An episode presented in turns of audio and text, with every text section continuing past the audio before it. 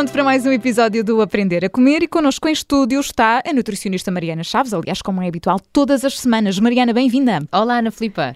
E esta semana há muitos miúdos a começar eh, as aulas eh, e o mês de agosto trouxe uma novidade em relação à alimentação possível nas escolas eh, durante este ano, um despacho do governo que limitou aqui a venda de alguns produtos alimentares nas escolas. E é sobre isto que queres falar, Mariana. Exatamente. De repente, agora em setembro já está em vigor, não é?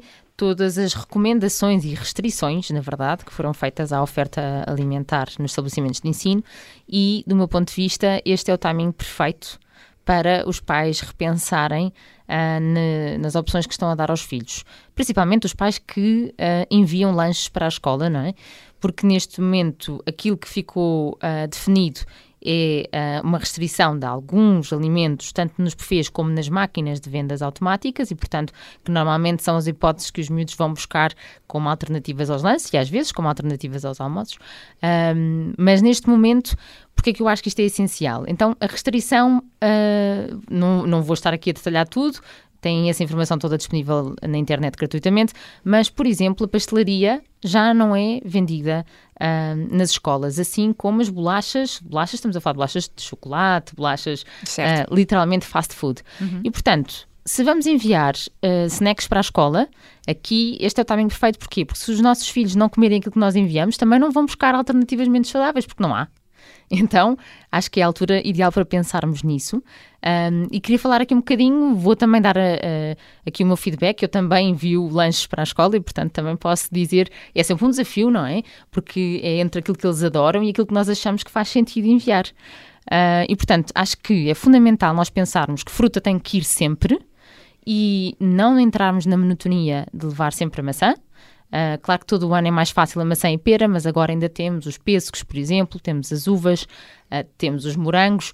Atenção que se a fruta estiver muito madura, não enviem, a fruta vai andar a boloiçar dentro da Durante caixa. Da mochila, sim. E, e, é assim, são estes pequenos pormenores que temos que pensar, porque senão depois desincentivamos as crianças a comerem a fruta um, que é tão importante. As cenouras cruas em palitos, que duram no frigorífico quase 10 dias, se estiverem em água, ficam cada vez mais crocantes uh, e faz sentido enviar também. Ou em alternativa, já há muitas escolas que também oferecem as cenouras cruas, ou muitas vezes enviar a fruta juntamente com as cenouras e dizer às crianças: olha, come metade, metade da fruta, alguns palitos e deixa o resto para o lanche. Tomate cherry, estamos na época ainda do tomate, faz sentido, imensos miúdos adoram. Um, isto porque temos que enviar um snack para amanhã e um snack para a tarde. Uh, ou dois snacks para a tarde, já depende da logística, mas não se esqueçam dessas quantidades. Agora, para a tarde, eu queria falar aqui um bocadinho como é que eu acho que faz sentido conjugarmos as alternativas. Um, porque muitas vezes nós estamos habituados a pensar no nosso lanche português como um pão, um pão, uhum. não é? Com alguma coisa e depois um leite um ou leite. um iogurte, não é? Este é o clássico e até muitas vezes as escolas oferecem isto. Um, com certeza que o leite ou o iogurte fará todo o sentido, uh, o menos açucarado possível, não é? Não vamos enviar uh, iogurtes cremosos e de stracciatella, não faz sentido. Temos uma recomendação do Estado para tentarmos uh, estimular, promover ambientes saudáveis alimentares e, portanto, faz sentido ser ou com aroma, que será aquele que tem menos açúcar, verso de pedaços, ou então natural, ou kefir, mas isto já vou deixar um bocadinho ao critério de, de, de, como é que estão a gerir a alimentação das crianças. Agora, temos um leite ou um iogurte. O que é que nós juntamos a isto? Portanto, para ficar completo, eu já não preciso juntar mais nada que tenha cálcio nem proteína, portanto, eu vou juntar ou uns cereais tipo brown flakes, que é um tipo de cereais, ou uma granola, tudo bem, mas não vou enviar chocolate, uh, cereais achocolatados, não é? Ou vou enviar aquilo que, a meu ver, faz mais sentido quando enviamos de casa, que é alguma coisa caseira mesmo. Ou seja, ou umas panquecas, ou uns queques saudáveis, ou uns biscoitos. Eu vou dar aqui um exemplo, por exemplo, eu envio imensas vezes panquecas. E porquê que eu faço? Porque uh, eu vou variando nos ingredientes que lavo o ponto de dentro. Uhum. Eles vão olhando para aquilo e parece-lhes sempre igual. Envio a panqueca com um bocadinho de mel por cima, está ótimo, e o iogurte uh, para acompanhar.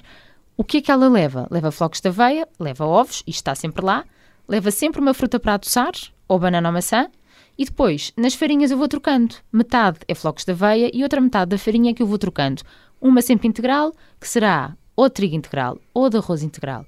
Normalmente são estas duas, ou de espelta integral da terceira hipótese. E depois um quarto com uma farinha branca, mas que também vou alternando entre farinha de milho, farinha de arroz, uh, farinha de trigo normal, farinha de araruta. Ao fazer estas trocas, eu estou a diversificar a alimentação deles, sem eles estarem a ver, tudo bem. Uh, a outra parte da educação alimentar que eu posso estimular em casa, de diversificação, ou seja, os olhos deles perceberem que estão a comer coisas diferentes, eu tenho imenso tempo para fazer isso. Ali eu quero que eles gostem do lanche, uh, e que à mesma eu esteja a oferecer nutrientes diferentes não estou a dizer que seja todos os dias, normalmente uh, a receita vai mudando semanalmente, porque é uma coisa que dá, é mais prático, isto faço uma vez por dia, deixa, serve para quatro lanches. Pois, ia dizer precisamente isso, aliás, até foi uma conversa que nós tivemos aqui em podcast, precisamente sobre o lado prático de tudo isto, não é? Porque as panquecas eh, não é preciso fazer todos os, os dias, dá para fazer uma vez e depois deixar já feito. Exatamente, aguentam-se no frigorífico, congeladas, os queques a mesma coisa, os queques não é diferente das panquecas. Uh, normalmente o que eu faço é que deixo quadradinhos de fruta lá dentro porque é mais simpático, mas é a mesma coisa, dura para a semana toda, às vezes para duas semanas. Agora, também há uma coisa, não envio sempre igual, porque se enviar sempre igual, vai haver um dia em que eles vão enjoar, claro, mas já não quero isto. Vão se fartar. Pronto. Uhum. Então, alternativas. Claro que também dá para enviar o pão. O pão com queijo, o pão com ovo, uh, ou só umas tostas, mas tostas mesmo. Não, olhem para o rótulo, porque uma tosta tem farinha, água e sal. Uh, idealmente integral ou com sementes, uh, com uns cubos de queijo. Mas eu não vou enviar um iogurte, porque eu já enviei queijo. Então o que é que eu envio?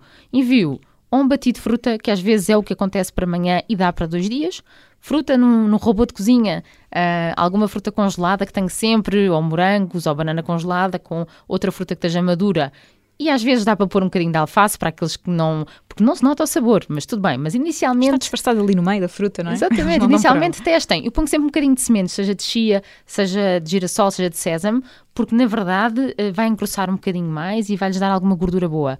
Uh, ou então, se não tem tempo para isso, há fruta passada. Não é preciso dar sumos, não é, não é preciso enviar refrigerantes, que não faz sentido. E dá sempre para pôr na caixinha onde vai o pão ou, ou a panqueca um bocadinho de frutos secos, umas amêndoas, uns cajus, ir mudando isso. Quem gosta, as crianças gostam mais de salgado, porque não esquecer que os nossos filhos, apesar de serem nossos, nem sempre são a nossa fotocópia. Às vezes nós gostamos mais do padrão doce e eles mais do padrão salgado. E portanto temos wraps com queijo, com atum, perfeitamente, que dá para esmagar com azeite, para juntar um bocadinho de tomate. Às vezes os miúdos adoram tomate isso lá dentro faz toda a diferença. Por isso é pensar, fazer um mapa, assim como nós fazemos um mapa para as refeições, em pensar se calhar em duas ou três alternativas uh, que deixam para ir variando uh, durante a semana e os miúdos normalmente até gostam e é uma coisa que se orgulham. E acho que é muito importante dizer que isto é educação alimentar.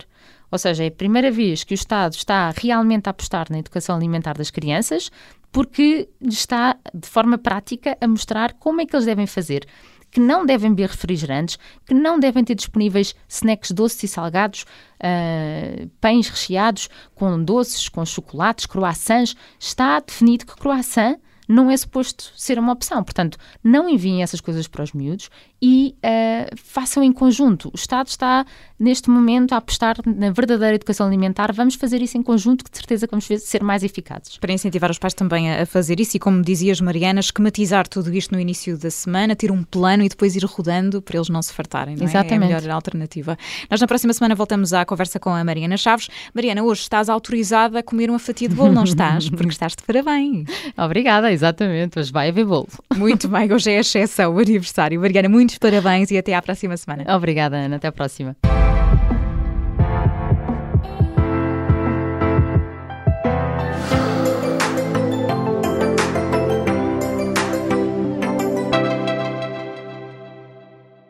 Obrigada por ter ouvido este podcast. Se gostou, pode subscrevê-lo, pode partilhá-lo e também pode ouvir a Rádio Observador online em 98.7 em Lisboa e em 98.4 no Porto.